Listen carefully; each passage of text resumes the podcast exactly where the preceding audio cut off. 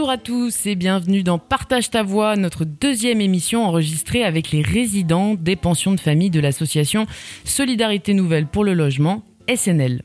Nous sommes le 1er octobre, la grisaille et la pluie automnale se sont installées sur l'Essonne et il y a deux semaines nous étions à Bourrières-le-Châtel avec Annabelle, Adrien, Bintou et Arnaud.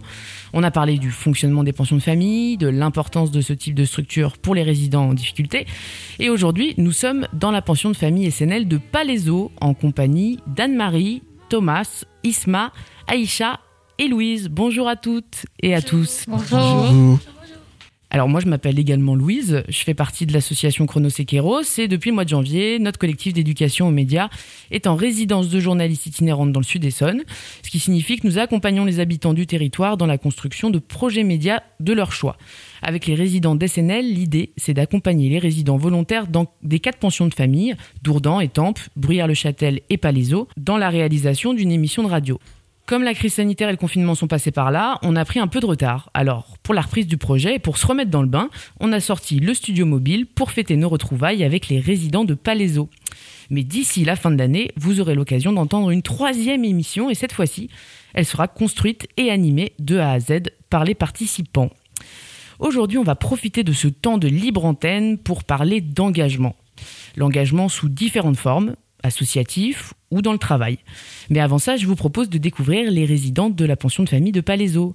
Bonjour Anne-Marie. Bonjour. Comment ça va depuis tout ce temps? Ça va, ça va. Ça va? Oui, Bah, oui. Merci d'être avec nous, c'est un plaisir de te retrouver.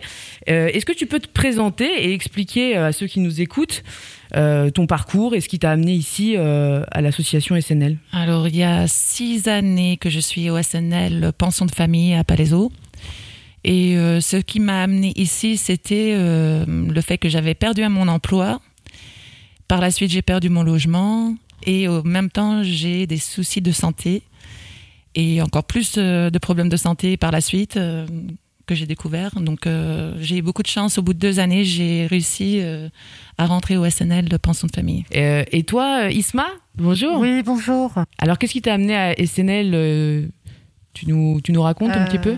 Bah, Moi, ce qui m'a amené à SNL, c'est que j'étais, euh, j'avais perdu mon emploi et euh, je devais, euh, je devais, en fin de compte, c'était ma référente qui m'avait conseillé par rapport aux soucis de santé que j'avais de me prendre un logement seul. Voilà, donc du coup, j'avais euh, 20, j'avais quel âge à l'époque? J'avais, je crois, 24 ans. Et euh, je prétendais à rien du tout, euh, puisque j'avais pas 25 ans. Donc euh, voilà, alors il a fallu que je trouve un logement. euh, spéci- Enfin, j'avais déjà un logement, mais euh, euh, le logement arrivait à, à son terme. Et donc, il me fallait quelque chose de plus durable. Hmm. Voilà. Et comme j'ai pas d'enfant, euh, j'ai pas, j'ai pas le droit au, je sais plus comment on appelle ça, là. certains HLM. D'accord, merci beaucoup Isma. Et toi Thomas, bonjour. Bonjour. C'est la première fois qu'on se voit. Enchanté de te connaître. Oui. Euh, toi euh, Thomas, ça fait combien de temps que tu es ici à SNL Cinq ans. Cinq ans, ok. Oui. Et comment tu es arrivé ici À cause problème logement. et, et, et comment ça se passe ici à SNL pour toi? SNE ici, c'est calme, Ouais, des associés bien, ouais. des données couramment aussi pour tous les papiers, tout ça. Pour moi, that's why je peux faire SNE. Ouais, donc euh, ici, effectivement, les pensionnaires sont accompagnés euh, pour toutes leurs démarches. Là, vous avez parlé de problématiques liées au logement. C'est vrai que le logement, c'est quand même la base. Si on n'a pas de logement, comment est-ce qu'on fait pour travailler? Comment est-ce qu'on fait euh, pour euh, faire des démarches administratives Enfin, J'imagine que euh, c'est quand même la base de tout. Et donc, en deux mots, euh, qu'est-ce qu'elle vous apporte, cette pension de famille, Anne-Marie et euh, Isma euh En ce qui me concerne, euh, une, euh, sécurité, euh, d'avoir un logement et de savoir qu'on peut se reposer dans ce logement. Ensuite, au niveau de santé, euh, bah, ça m'a aidé à comprendre que j'avais d'autres problèmes de, santé euh, que on ne savait pas, et donc j'ai pu me faire opérer plusieurs fois. Et il y a un soutien, euh, vu que je n'ai pas de famille euh, à part mes enfants, donc il y a ce soutien psychologique. euh, et au même temps, des autres locataires aussi qui ont des problèmes de santé, on se soutient entre nous aussi. Donc ça, ça fait du bien aussi quand il n'y a pas de famille. La solidarité, du coup, aussi. Isma, t'es d'accord? Euh, oui, je suis d'accord. Oui, il y a une solidarité. Puis c'est surtout aussi qu'on peut justifier de. Par exemple, on peut toujours avoir euh, euh, aller voir euh, l'autre qui s'occupe de nous pour euh, pour dire notre situation, quoi. Moins, il y a quelqu'un qui sait euh, ce qu'on vit, quoi. Donc ça, c'est pas mal. Par exemple, je sais pas. euh, si vous passez votre matinée à l'hôpital, euh, donc l'après-midi, quelqu'un peut le savoir. Donc euh, on, a, on a un accompagnement, quoi. Voilà. Merci pour euh, vos témoignages, euh, pour nous avoir raconté euh, votre parcours. Restez avec nous, on se retrouve juste après une petite pause musicale. Je crois qu'on va écouter Jérusalem de Master KG. C'est parti.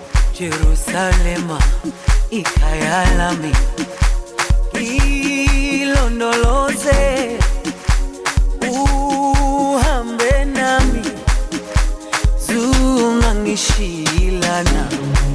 Jerusalema ikayalami, hilo nolo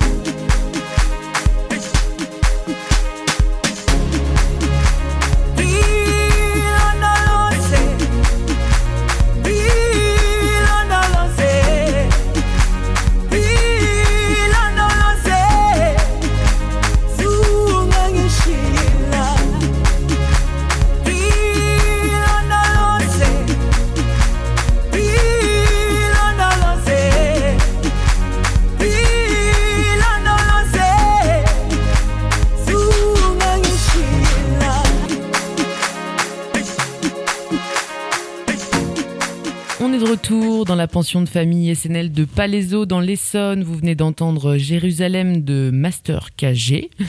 Vous en savez maintenant un peu plus euh, sur nos participants. Moi, je les connais un petit peu. On avait passé quelques moments ensemble avant le confinement pour certains. Et en préparant cette émission, je me suis rendu compte que certains d'entre eux avaient quelque chose en commun, quelque chose d'assez précieux, car certains s'engagent ou se sont engagés pour les autres. Et pour commencer, je me tourne vers toi, Aïcha. Est-ce que tu peux te présenter à nos auditeurs et expliquer euh, ce que tu fais ici à SNL Euh, si aujourd'hui euh, je travaille avec euh, la SNL, euh, en fait, c'est pour mon projet OSE. Le projet OSE, en fait, c'est le travail avec, avec le PIGE. Le PIGE, en fait, c'est un espace pour les jeunes et tout, qui ont besoin d'aide, par exemple, pour le CV, qui ont besoin d'être accompagnés. Donc, moi, je suis accompagnée par Gaëlle, qui me suit à propos de mon projet OSE. Et le projet OSE, euh, c'est pour. euh, c'est pour passer mon permis et mon BAFA. Donc en échange, euh, en échange, je dois passer 61 heures euh, dans une association ou entre collectives pour qu'on puisse me financer. Et donc, tu as choisi SNL Oui, exactement. Parce Alors- que c'est. J'aime bien SNL parce qu'ils ont ce côté euh, euh, social. Et ils aiment. Et ce côté aussi euh, qu'ils aident euh, beaucoup les gens aussi. Vu que je connais des personnes euh, qui habitent euh, ici, dans, dans le milieu de l'SNL. Donc je me suis dit pourquoi pas. Et alors, tu as commencé quand? J'ai commencé il y, a, il y a une semaine. Là, c'est la deuxième semaine. Ok. Et je suis un peu triste quand je finis demain. Ah ouais, c'est court. Ok. Et donc, donc. qu'est-ce que ça t'a apporté, cette expérience de bénévolat à SNL Déjà, euh, le côté euh, pour retrouver euh, ma voix. Au début, euh, je voulais aller dans tout ce qui est anima animation et autres. Mais là et tout, j'ai changé d'avis. Et je suis, le côté un peu. je vais au côté de aider les autres qui en ont vraiment besoin, besoin, besoin. Et c'est très sympa qu'il y a des gens qui pensent aux autres. Parce que c'est pas facile ici, quand on est toute seule, de, de vivre euh, sans aide et tout. C'est très difficile. Donc je trouve ça très sympa. Et euh, ouais, pourquoi pas, euh, peut-être que je changerai de- d'avis euh, à ce sujet. Tu seras peut-être une future travailleuse sociale alors. Oui, merci. exactement. Merci Aïcha, super. Bah justement, je me tourne vers une travailleuse sociale professionnelle. Louise, bonjour Louise. Bonjour. Alors toi aussi, enfin, de mon point de vue, j'ai l'impression que tu t'engages aussi à travers ton travail. C'est peut-être pas du bénévolat, mais c'est une forme d'engagement, non? Absolument, un engagement, euh, oui, social, mais aussi euh, philosophique, politique, euh, moral. ouais, cette envie de, de soutenir, d'aider. qu'il consiste en quoi exactement tout travail ici à SNL Alors nous, en pension de famille, on intervient sur trois niveaux, je dirais, trois dimensions, mais vraiment en instant, euh, en constante interaction. Donc c'est vrai qu'il y a l'aspect de l'accompagnement individuel. Donc on est là pour euh, soutenir, encourager, valoriser les projets des uns et des autres qui peuvent prendre des formes très très diverses, des projets professionnels, l'accès aux soins, l'accès aux droits, les loisirs. euh, euh, Il y a une autre dimension qui est la dimension collective, qui est très importante en pension de famille. Euh, la dynamique collective, donc proposer des temps de, partage, de convivialité, des temps d'échange. Et puis euh, tout le travail aussi qu'on fait avec les partenaires, parce que nous, on, repère un peu les freins quand il y en a, et puis on va orienter euh, les résidents vers les, les personnes en capacité de répondre à des besoins spécifiques. Donc on fait un peu ce lien-là, et puis tout en étant un soutien euh, relationnel, et puis voilà, une présence quotidienne pour les personnes. Tu disais que hum, tu voyais ton travail comme une forme d'engagement politique aussi. euh, est-ce que à quoi tu faisais référence? Bah, politique dans le sens où, euh, hum, voilà, on défend des idées. Euh, on se questionne sur le mal logement. On, voilà, on essaye d'inventer des, des approches, des outils. Voilà. Ok, merci Louise et merci Aïcha. Alors, je vais revenir aux résidents, puisqu'on parle d'engagement. Alors, il y avait aussi deux résidents, euh, et j'ai une grosse pensée pour eux parce qu'ils devaient être là avec nous aujourd'hui. euh, Peut-être qu'ils nous écouteront hein, à travers cette émission. C'est Shaima et Guy. Euh, donc, euh, je, les avais euh, rencontrés aussi avant le confinement. Donc, j'ai une pensée pour eux parce que je sais que Guy, lui aussi, il s'engage hein, parce que lui, tous les mercredis et tous les week-ends, il est sur les terrains de foot bénévolement à entraîner euh, les jeunes et il fait l'arbitre aussi les dimanches. Et puis il y a Shaima aussi, je crois, qui était pas mal engagé aussi avec le secours populaire. Donc voilà, je, leur, je les embrasse et j'espère les retrouver bientôt. Et Anne-Marie, je me tourne vers toi maintenant, parce que je sais que toi aussi tu t'engages et tu donnes du temps bénévole pour des associations. Est-ce que tu peux m'en parler un petit peu? Pendant pas mal d'années, enfin même des décennies, euh, j'ai eu le secours euh, catholique qui m'a soutenu, euh, que ce soit moralement, psychologiquement ou financièrement et au niveau alimentaire. Que je travaillais ou je ne travaillais pas, ils étaient là. Et un jour, on m'a demandé d'être bénévole à mon tour. Donc euh, ça m'a fait très plaisir de pouvoir rendre euh, un tout petit peu de ce qu'on m'a donné et qu'on me fait confiance. Donc euh, j'ai accepté et c'était il y a trois, il y a presque trois ans. Et alors qu'est-ce que tu fais en tant que bénévole euh, au secours catholique? Là où je peux être utile, hein, c'est euh, quand ils me demandent d'être présente, je le fais. Euh, on fait des collectes alimentaires. euh, je suis là pour l'accueil, pour accueillir des personnes qui viennent. Je sers le café, je tartine le pain de beurre. je m'assois avec eux, je discute, j'écoute, surtout beaucoup écouter. Il y a des actions qu'on fait aussi. Par exemple, il y a euh, une bénévole qui, euh, qui, connaît, qui connaît très bien les ruches, euh, comment récolter le miel. Donc, on- tous ensemble, on a fait fabriquer notre ruche à Bure. Ça fait quelques années. Chaque année, on va récolter notre miel et on partage le miel. Ne serait-ce même accompagner, par exemple, une sœur qui vient de Belgique qui ne connaît pas Paris et juste de pouvoir l'accompagner à travers le, métro pour euh, qu'elle puisse arriver euh, à bon port en sécurité. Donc euh, ça aussi, c'est c'est merveilleux que je puisse donner mon temps euh, en échange euh, de tout ce qu'ils ont fait pour moi aussi. C'est ça, et donc en fait, même si on n'est pas euh, forcément au top soi-même, en fait, on peut du coup donner euh, euh, aux autres. euh, Je pense qu'on a toujours, on a tous quelque chose, euh, même euh, juste le fait d'être présent et être là à l'écoute. Il faut pas grand-chose hein, pour écouter. Donc, euh, je pense qu'on peut tous rendre à notre niveau. Ou donner, hein, parce que des fois, euh, bon, on- c'est pas juste rendre, hein, c'est aussi donner euh, de soi. Ouais. Merci Anne-Marie. Merci à vous. Euh, Isma, Oui, alors je crois pas que ce soit dans des, associations caritatives, mais toi quand même, tu fais pas mal de, choses dans l'associatif.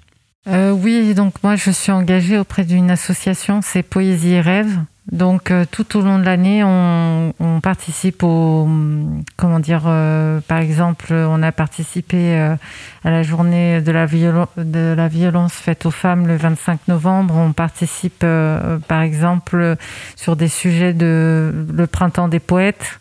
Donc on va, euh, on va exposer nos poèmes euh, dans des librairies ou bien à la bibliothèque. Et euh, donc, comme ça, par cet intermédiaire de cette, poé- de cette poésie et de cette association, je peux sortir un peu de mon quotidien qui, des fois, est pas, est pas facile. Donc, du coup, ça me permet de voir autre chose, quoi. D'être investi dans un autre, comment dire, environnement. Ouais, je comprends. Voilà. Et qu'est-ce que vous faites exactement dans ce- cette association de poésie? Tu parlais de la journée euh, contre les violences faites aux femmes. Là, du coup, sur cette journée-là, qu'est-ce que vous avez fait avec Eh votre ben, on crée des, on crée des poésies Ouais. euh, pour la femme justement. Euh, voilà. euh, une fois, j'avais, j'avais, enfin, je fais des poèmes sur plus, on fait des poèmes sur divers euh, sujets. Des fois, ça peut être euh, des, euh, euh, des sujets collectifs. Euh, et sous, par exemple, euh, on a fait un poème il y a pas longtemps sur Annie Cordy. Voilà, c'est pour vous donner, euh, Ouais. c'est pour vous donner aussi des sujets euh, d'actualité qu'on, voilà. euh, Bientôt donc, Juliette Gréco. voilà, bientôt, c'est ça. C'est c'est ma la présidente de la de l'association qui avait euh, donné ce thème-là et qui avait dit euh, ça serait sympa de faire euh, un poème sur Juliette Gréco justement. Et, je sais qu'une fois, j'étais pas là, ils ont fait un poème aussi sur les chevaux. Ok. Donc voilà, donc moi je suis pas tout le temps présente, mais euh, je suis euh, donc euh, euh, la dernière, euh, je, je participe euh, dès que je peux avoir euh, un- le temps d'y aller, bah, j'y vais quoi. Mais euh, c'est vrai qu'on on, euh, on fait beaucoup de sujets tout au long de l'année, et après si on arrive à si on arrive à exposer dans la ville, et ben on, on expose, on fait des vernissages. Et on propose, au- on propose un moment de culture euh, aux personnes. euh, à- ça, ça touche euh, bah, tout le monde, quoi. Mhm. C'est pas, enfin, je veux dire, euh, n'importe qui peut aller voir euh, une exposition de poésie. Ça, ça fait changer un peu les idées et c'est intergénérationnel. La Voilà. prochaine fois, tu nous ramèneras un poème Oui, pourquoi pas. pour la prochaine émission, Celui l'émission de- qui sera réalisée par les résidents. Tu D'accord, nous liras un poème. d'accord. Ok, super. Merci Isma. Euh, Thomas, ça va. Thomas? Euh, Donc Thomas, tu m'as dit que tu étais à la retraite. Oui. Ouais, donc c'est la quille, t'es tranquille, Ah oui. et que tu étais cuisinier avant. Alors du coup, est-ce que euh, est-ce qu'on cuisine ici à SNL Est-ce qu'on fait euh, est-ce que tu est-ce que tu fais découvrir des des, des saveurs euh, du Ghana peut-être euh, parce que je sais que tu es originaire du Ghana Oui. aux, aux Ghana au résidents. français sans problème. Ouais, Oui. parce que c'est vrai que tu étais dans une cuisine française. Tu étais Oui. dans un restaurant français. Oui. Et ici, tu cuisines Oui. Qu'est-ce que tu fais comme plat Je fais blanquette de veau. Ouh, la blanquette de veau. Vous l'avez goûté Ah oui, Oui. une, fois. Ah, Anne-Marie Ah, bah, Ah ouais, non, il cuisine très très très bien. Ok, super. gambas aussi à l'ail, euh, sauce tomate, très bon. Donc, euh, tu partages ta, tu partages toi aussi ton, ta passion de la cuisine Oui. aux autres. Oui. Ok, super. Euh, alors, moi, je reviens, je fais un petit retour en arrière. Et je voulais juste avoir votre, euh, votre sentiment, euh, et surtout toi, Anne-Marie aussi, parce que euh, comme tu donnes pas mal de temps dans- aux associations caritatives, euh, hier, le Secours Populaire a sorti un rapport assez triste et alarmant sur le fait qu'il y a vraiment enfin, que la pauvreté a explosé suite à la crise sanitaire. Et du coup, ils ont, dans leur rapport, ils expliquent que euh, ils, ont, ils ont eu 1,3 million de personnes qui les ont sollicitées pendant le confinement. Et que sur ces 1,3 million de personnes, il y a 45% de, ces personnes qui n'avaient jamais passé la porte euh, des associations, donc euh, qui n'avaient jamais connu en fait la précarité. Donc euh, là, on se rend compte que les conséquences de la crise sanitaire bah, arrivent. Et euh, du coup, je voulais euh, savoir euh, ce que vous en pensiez. Est-ce que qu'est-ce que ça vous fait? Qu'est-ce que ça vous inspire cette situation actuelle? Alors, personnellement, j'ai vu qu'il y a beaucoup de bénévoles qui ont 60 ans et plus, à qui on avait interdit d'être actifs pendant ce, ce confinement. Et ça, c'était compliqué parce que, on va dire, presque euh, 75% des bénévoles ont 60 ans et plus. Donc, euh, il y a besoin de, de plus de bénévoles euh, en bonne santé, plus jeunes. Malgré cela, euh, il y a certains bénévoles qui ont voulu quand même euh, appeler euh, les, les accueillis, on les appelle les accueillis, Mm. pour prendre des nouvelles, parce qu'ils étaient euh, encore plus isolés chez eux, Mhm. et avec aucun moyen de pouvoir euh, subvenir à leurs besoins. Donc certaines, certaines personnes qui avaient des voitures, qui avaient l'âge, pouvaient distribuer euh, des tickets, des tickets de restaurant, ou quand ils avaient l'heure de sortie, pour faire les courses, ils pouvaient avoir quelque chose à manger. C'était vraiment compliqué. Et ensuite, par la suite, j'ai su que des personnes qui n'étaient pas en difficulté avant se sont retrouvées en difficulté à cause de, du fait qu'ils ne pouvaient pas aller travailler. Oui, tu as vu ça toi aussi au Secours catholique. Tout à fait. Et euh, Louise, vous à SNL, est-ce que euh, je, genre, je sais pas comment ça se passe le fonctionnement, mais est-ce qu'il y a de plus en plus de demandes euh, de personnes en situation de précarité euh, pour euh, pour l'accès au logement ou, ou est-ce que pour l'instant euh, il n'y a pas de répercussions pour euh, Je dirais qu'au niveau des pensions de famille, euh, non. Après des répercussions, euh, oui, il y en a eu. On sait que des personnes qui avaient des situations déjà fragiles, effectivement, ont basculé euh, avec, la, crise. Après, au niveau des pensions de famille, euh, non, c'est vrai qu'il n'y a pas eu de mouvement particulier. Oui, parce que la pension de famille, on n'y arrive pas comme ça. Enfin, c'est-à-dire qu'il faut avoir été suivi avant, c'est ça ou pas?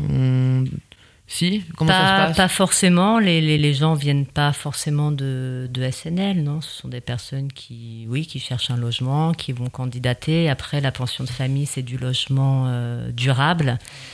SNL intervient surtout sur du logement euh, temporaire. Euh, voilà, je me souviens plus quelle était ta question au départ. Non, ma question c'était comment est-ce que euh, c'est quoi le parcours en fait? Parce que j'imagine que du coup, si là il y a plein de gens qui se retrouvent dans en galère, ils vont pas forcément directement toquer la po- porte d'SNL, si? Ou est-ce qu'il faut euh, Il me semblait que les pensions de famille, on fallait être passé soit par un centre d'hébergement, un CHRS ou. Non, pas forcément. Souvent, les personnes sont orientées par les CSAS, les centres communaux d'action sociale, les MDS, euh, les assistantes sociales, les mairies. euh, mais euh, certaines viennent toquer aussi à la porte. Ça, ça peut. Euh, auquel cas, euh, on les conseille euh, de prendre contact avec une assistante sociale pour pouvoir monter un dossier de demande et entrer dans la file active des, des demandeurs de, de logement. Ok. Merci Louise et Anne-Marie pour ces précisions. On se retrouve juste après une petite pause musicale. Et cette fois-ci, c'est le choix d'Isma. On écoute Grand Corps Malade. J'ai constaté que la douleur était une bonne source d'inspiration et que les zones d'ombre du passé montrent au stylo la direction. La colère et la galère sont des sentiments productifs qui donnent des thèmes puissants, quoique un peu trop répétitifs. À croire qu'il est plus facile livrer nos peines et nos cris. Et qu'en un battement de cils, un texte triste est écrit, on se laisse aller sur le papier et on emploie trop de métaphores. Pourtant, je t'ai déjà dit que tout ce qui nous tue pas nous rend plus forts. C'est pour ça qu'aujourd'hui, j'ai décidé de changer de thème, d'embrasser le premier connard venu pour lui dire je t'aime. Des lyrics pleins de vie, avec des rimes pleines d'envie. Je vois, je veux, je vis, je vais, je viens, je suis ravi. C'est peut-être un texte trop candide, mais il est plein de sincérité. Je l'écris avec une copine, elle s'appelle Sérénité. Toi, tu dis que la vie est dure et au fond de moi, je pense pareil. Mais je garde les idées pures et je dors sur mes deux oreilles.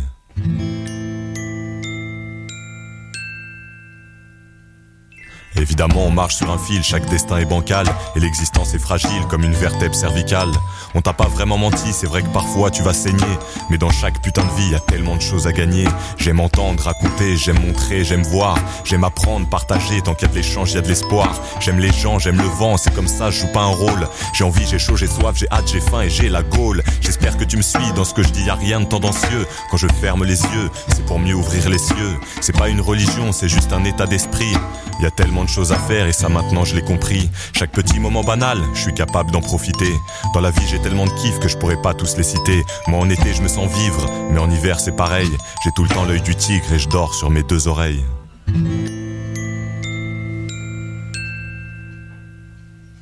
Je me sens pas le plus chanceux, mais c'est pas moi le plus à plaindre. Et j'ai compris les règles du jeu, ma vie c'est moi qui vais la peindre. Alors je vais y mettre le feu en ajoutant plein de couleurs. Moi quand je regarde par la fenêtre, je vois que le béton est en fleurs. J'ai envie d'être au cœur de la ville et envie d'être au bord de la mer. De voir le delta du Nil et j'ai envie d'embrasser ma mère. J'ai envie d'être avec les miens et j'ai envie de faire des rencontres. J'ai les moyens de me sentir bien et ça maintenant je m'en rends compte. Je voulais pas écrire un texte, petite maison dans la prairie. Mais j'étais de bonne humeur et même mon stylo m'a souri. Et puis je me suis demandé si j'avais le droit de pas être rebelle, d'écrire un texte de slam pour affirmer que la vie est belle. Si tu me chambres, je m'en bats les reins, parfois je me sens inattaquable. Parce que je suis vraiment serein et je suis pas prêt de péter un câble. La vie c'est gratuit, je vais me resservir et tu devrais faire pareil. Moi je me couche avec le sourire et je dors sur mes deux oreilles. La vie c'est gratuit, je vais me resservir et ce sera tout le temps pareil. Moi je me couche avec le sourire et je dors sur mes deux oreilles. On est de retour sur le plateau de Partage ta voix, l'émission des résidents de la pension de famille SNL Palaiso. Et juste avant la pause, on a parlé un peu des conséquences du confinement euh, pour euh, les Français et aussi euh, les personnes précaires. Et du coup, moi j'aimerais bien savoir comment vous, vous l'avez vécu le confinement. Parce que ici on est dans une, pension de famille, un espace collectif. Donc j'imagine que le confinement n'a pas dû être facile. Isma Comment tu l'as vécu le confinement? Le confinement, c'était quand même euh, pas facile. Voilà, c'était euh, brutal. Euh, donc, du jour au lendemain, on pouvait pas sortir qu'avec des dérogations. Ça, c'était pas facile. Mais par contre, moi, je je faisais des dérogations et je sortais tous les jours parce que déjà dans le contexte où je suis de fragilité, c'était pas facile de, de rester enfermé. Et euh, c'est après le déconfinement que j'ai commencé à basculer. euh, J'étais, euh, euh, je sais que j'ai, euh, j'ai mal vécu cette période moi de confinement parce que c'était, comment dire Bon, c'est vrai qu'on n'est jamais préparé à quelque chose, hein, que ce soit une maladie ou, ou un événement douloureux qui, a- qui arrive subitement dans notre vie. Le confinement, c'était un peu ça, quoi. C'était comme, euh, comme quelque chose de, de inattendu. Voilà. C'est et en plus c'est un bouleversement planétaire, euh, mondial, à l'échelle mondiale aussi. Donc, euh, donc euh, du coup, c'était une sidération. Un peu anxiogène aussi. ouais. Anxiogène aussi. Ouais. Anne-Marie, tu l'as vécu comme ça? Euh, exactement comme ça, et même plus fort, car j'ai un fils euh, qui travaille dans les hôpitaux de Paris qui est tombé malade pendant avec le Covid. Donc j'ai eu très peur. Ça, va, il va bien maintenant? Il va bien, mais il est très fatigué. Mais c'était un mois, euh, euh, c'était l'horreur. Et les deux fois où il était aux urgences, on lui a dit non, rentrez, euh, prenez le doliprane, alors qu'il crachait du sang. Donc pour moi, c'était vraiment inquiétant. Et heureusement qu'au bout d'un mois, ça, ça y est, le jour au lendemain, plus de fièvre, plus rien, à part la fatigue. Donc, et le fait d'être enfermé comme ça aussi, les rendez-vous médicaux où on peut pas se déplacer, on fait que par téléphone. Euh, le premier rendez-vous avec un, spécialiste par téléphone, c'était compliqué. Oui, c'est ça, c'est que ça, ça a bloqué aussi vos démarches, euh, votre parcours, euh, tout ce que vous aviez soins, mis en place, Ah, euh, tous vous les personnellement. c'était arrêté tout ça. Donc et puis heureusement que j'ai des bons amis aussi, parce que sans, sans les amis, sans les voisins, ça aurait été encore plus compliqué. Mais pour moi, c'était plus euh, psychologique, inquiète, beaucoup d'inquiétude.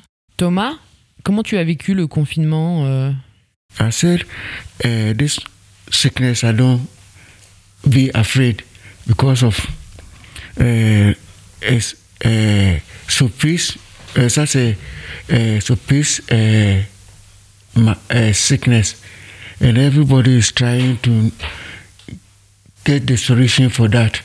So if they said take this, you have to take it. If they said don't take it, don't take it. Voilà, il, sait qu'il ne faut pas s'inquiéter, que s'il y a des médicaments à prendre, il faut les prendre. S'il ne faut pas prendre certains médicaments, il ne faut pas le faire. C'est ça, le, le problème pour l'instant, c'est qu'on n'a pas encore le médicament qui va nous sauver. Mais, euh, mais toi, tu- oui, tu relativises un peu, tu penses que c'est pas. Enfin, faut avoir confiance. Oui, moi j'ai l'impression que Thomas, tu étais plutôt serein, t'appliquais les consignes et tu continuais à vivre Oui. normalement. Et- Et ça n'a pas été trop dur d'être. euh, de pas avoir ces moments de collectif ensemble? Oh, n'est pas, n'est pas problème avec tous ensemble, parce que ça c'est quelque chose que tout le monde connaît. Tous, nous ici, tout le monde prend masque. Oui, Tout le monde est dans la même. oui. Ok, d'accord. Merci beaucoup, Thomas. Euh, pour finir, j'aimerais bien que vous me parliez de vos activités, parce que j'ai l'impression qu'il y a plein de projets qui se créent ici à SNL, que collectivement vous faites des choses. Alors, euh, euh, allez-y, c'est l'open mic. qui veut commencer à, à nous parler de la galerie? Parce que j'ai entendu qu'il y avait une galerie ici. Euh, Il y, a, une galerie euh, où il y a des artistes qui viennent exposer. Ils peuvent exposer quelques jours ou une semaine, même parfois deux. Et euh, donc on a fait des, rencontres merveilleuses aussi autour de, l'art, l'expression artistique. Et on a rénové aussi la salle d'exposition ensemble. Donc on a des réunions aussi concernant cela, mais avant qu'il y ait eu le Covid. Donc ça fait du bien de pouvoir partager et travailler sur des projets en commun euh, avec un résultat productif. Et qui expose dans cette galerie Des artistes du coin? Alors, euh, ouais, des artistes, des artisans plutôt locaux, mais pas seulement, enfin jamais très loin, on va dire. Et puis, c'est un espace qu'on met à disposition aussi de- d'associations qui œuvrent dans le même champ que nous pour des, pour des événements. Euh, voilà, c'est un espace qui appartient à SNL. C'est vrai qu'il y a l'association pour les yeux d'Émilie aussi qui vient euh, chaque année. Et ça, c'est important de pouvoir aider. Thomas? Nous fabriquons ça ici. Tu me montres un bracelet ouais, qui a été fait Oui. euh, du coup Alors par un c'est artisan de important la parce que galerie. ça fait partie du, du projet. En fait, les exposants, euh, enfin SNL met à disposition gratuitement le lieu pour des personnes qui ont du mal à trouver des espaces pour exposer, montrer leur travail. Et en contrepartie, ils versent 10% en cas de vente à l'association qui nous nous permet de mener après des projets et il, il propose aussi des, des actions, des ateliers à destination des locataires. Là, on a accueilli une recyclerie sportive qui, en contrepartie, a proposé euh, un atelier de fabrication de bracelets à partir de pneus de vélo. Cool. Voilà, Ah oui, c'est un peu vrai. comme ça que ça Ouais. fonctionne. Il est très beau le bracelet de Thomas. avec un pneu de vélo, avec des petites traînes. Oui. C'est très, c'est c'est sympa, ouais. Nous-mêmes fait ici. Super. Et alors, euh, et personne ne peint ici, du coup, dans la galerie? Personne n'expose? Ah, on lève la main, tout le monde lève la main. Alors, racontez-moi alors votre, euh, votre passion de la peinture, Isma? Euh, oui, donc moi j'ai découvert la, la peinture justement pour, euh, pour me soigner. Donc c'était dans, dans une voie euh, artistique et puis thérapeutique. Euh, par contre, pour le moment, j'ai pas eu encore l'occasion euh, de, comment dire euh, de pouvoir exposer seule. Donc j'ai fait des, des j'ai fait partie de projets collectifs où on a fait des vernissages peinture poésie. Et par contre, j'ai déjà demandé à Louise des dates pour exposer toute seule, mais c'est vrai que je vous avoue, pour euh, il, il me manque encore euh, du matériel. Euh, donc euh, je peux pas, euh, je j'ai pas encore réalisé euh, ce rêve-là euh, que d'exposer toute seule. C'est plutôt quoi ton style de peinture Figuratif Abstraite. euh, abstraite Abstrait, oui, j'aime bien euh, les arcs-en-ciel, euh, les, les arbres, la, la- mer, euh, euh, tout ce qui est euh, dans le domaine de l'imagination où tu peux t'évader. Et je suis, euh, je, suis- enfin, je suis amatrice euh, en peinture parce que je, franchement, euh, j'ai pas non plus un haut niveau. Je me prétends pas avoir fait les beaux arts ou quoi que ce soit. Mais euh, par contre, euh, je pense que c'est comme la peinture ou la poésie. En étant amatrice, on peut quand même faire rêver les gens, quoi. Mm, mm. Et euh, par rapport à la peinture, par exemple, euh, si on se met devant un arc-en-ciel ou devant la mer, ou on peut rêver, on peut euh, Transmettre on- des émotions. Voilà, c'est ça. Merci Isma. Et toi aussi, tu peins, euh, Anne-Marie? Oui, oui, oui. Mais euh, c'était euh, la même chose. hein. C'était récemment au niveau thérapeutique, mais sinon j'ai fait de la peinture quand j'étais ado. Et pendant des années adultes à élever mes enfants, j'ai mis ça de côté. Et en arrivant ici, j'ai fait Kokoro. C'est une association où on peint et c'est de l'art-thérapie. Et ça fait énormément de bien. Et euh, avec Isma, on avait exposé d'ailleurs euh, Oui. le jour euh, de la violence, contre la violence faite aux femmes. Oui. On, avait fait- on était huit femmes à exposer. Chouette. Ici à Palaiso. Le projet s'appelait Couleur de femme, Ok. justement. Super. Bah, J'espère qu'on pourra avoir vos peintures, euh, un de ces quatre. Est-ce qu'il y a d'autres euh, amateurs de, euh, de peinture autour de la table? Non, personne ne peint? Thomas? Oh. Non? On, on peint juste dans l'assiette? Ok. Est-ce qu'il y a d'autres projets dont vous aimeriez parler, euh, que vous aimeriez partager euh, euh, C'est déjà pas mal, hein, cette galerie, ça a l'air d'être un sacré on morceau. travaille aussi avec d'autres associations comme euh, Maudit Molu. où On avait euh, travaillé sur l'écriture, soit la poésie ou une histoire fictive ou réelle. Et ensuite, le côté théâtral de, de, de raconter l'histoire. Oui, ça, tu fais ça avec Annabelle aussi? Oui. Ouais. Et Et, comment- j'espère qu'on va retravailler avec eux encore. Oui, parce que lors de notre dernière émission, Annabelle nous a lu un conte que vous aviez réalisé sur euh, Jean le Mineur. Voilà, c'était assez chouette. Merci à toutes et à tous. euh, Merci. Ah, merci d'avoir beaucoup. participé. Merci beaucoup. Merci beaucoup. C'était vraiment très Merci. sympa de vous retrouver aujourd'hui dans la pension de famille euh, SNL de Palaiso. Euh, bah, la prochaine fois qu'on se retrouvera tous ensemble, ce sera probablement vous qui serez aux manettes, ce sera vous qui animerez l'émission et on entendra vos sujets, des sujets que vous avez choisis. Euh, bah, en attendant, je vous dis à bientôt, prenez soin de vous. Hein Merci, Merci, beaucoup. merci beaucoup la. Au prochaine. revoir. On se quitte avec euh, What a Wonderful World de Louis Armstrong, c'est le choix d'Anne-Marie. Salut I see them blue for me and you, and I think to myself, what a wonderful world.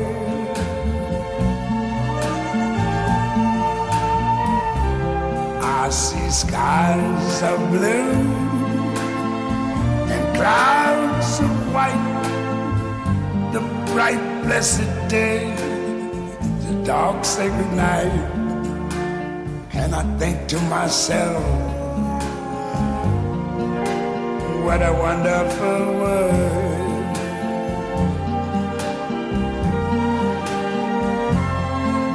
The colors of the rainbow, so pretty in the sky, are also on the faces of people going by. I see friends shaking hands, saying, How do you do? They're really saying, I love you. I hear babies cry.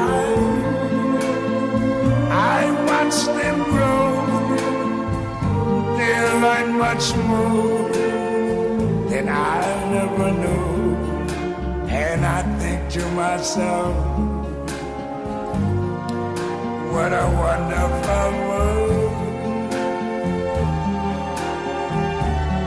Yes, I think to myself, what a wonderful